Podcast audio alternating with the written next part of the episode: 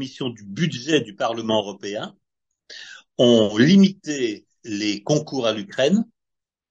et ont considéré que l'Ukraine était très loin de pouvoir être dans un processus d'adhésion à l'Union européenne parce que l'Ukraine était un des pays les plus corrompus du monde. C'est très intéressant de voir comment tous ces sujets sont pratiquement oubliés depuis un an.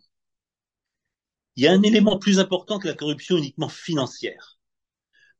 qui donne à croire qu'en effet, euh, beaucoup d'Ukrainiens, un certain nombre d'entre eux en tout cas, sont les grands profiteurs de cette guerre. Occupation, parce que nous avons le sentiment que les livraisons d'armes sont peu contrôlées,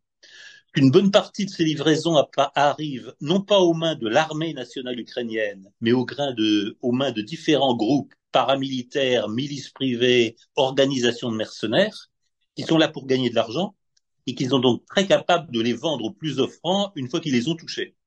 Et il y a une grave préoccupation sur ce que je pourrais appeler une certaine irresponsabilité de la part des pays occidentaux dans l'aide accordée à l'Ukraine. PN par rapport à l'opération spéciale de la Russie en Ukraine, devenue une guerre entre la Russie et, il faut bien le dire, l'OTAN, je crois qu'il y a une politique américaine appliquée, suivie par l'Union européenne. Je crois que c'est une chose bien différente. Pour être très clair, euh, la grande perdante des événements actuels en Ukraine, c'est évidemment l'Union européenne.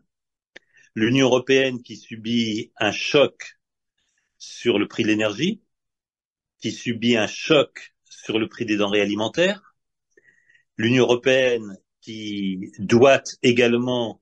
accorder des montants absolument considérables pour fournir des armements, pour livrer des armements et pour augmenter son potentiel militaire. Et puis l'Union européenne qui se trouve prise au piège des embargos décidés de manière unilatérale par les États-Unis